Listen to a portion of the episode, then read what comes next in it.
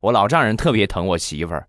我记得我媳妇儿刚拿驾照那会儿，买了一辆便宜的二手车练手，然后老丈人就鼓励她啊：“你大胆开，闺女啊，你大胆开，有什么刮蹭你就找你爹，我有朋友干这个，我给你免费处理。”大家都理解这种话呢，就是一种就是提气的话，你就别害怕，对吧？免除你的后顾之忧。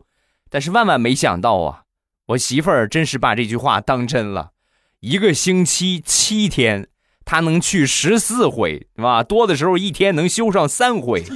修了这么半个月之后啊，我老丈人就跟我媳妇儿就说：“闺女啊，爸爸准备转行了，也干个汽修厂。”说完，我媳妇儿啊，爸，你不是现在干你的挺干的挺好的吗？弄汽修厂干啥？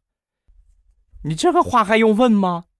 不用别人，就光你自己养活两个汽修厂都没有问题。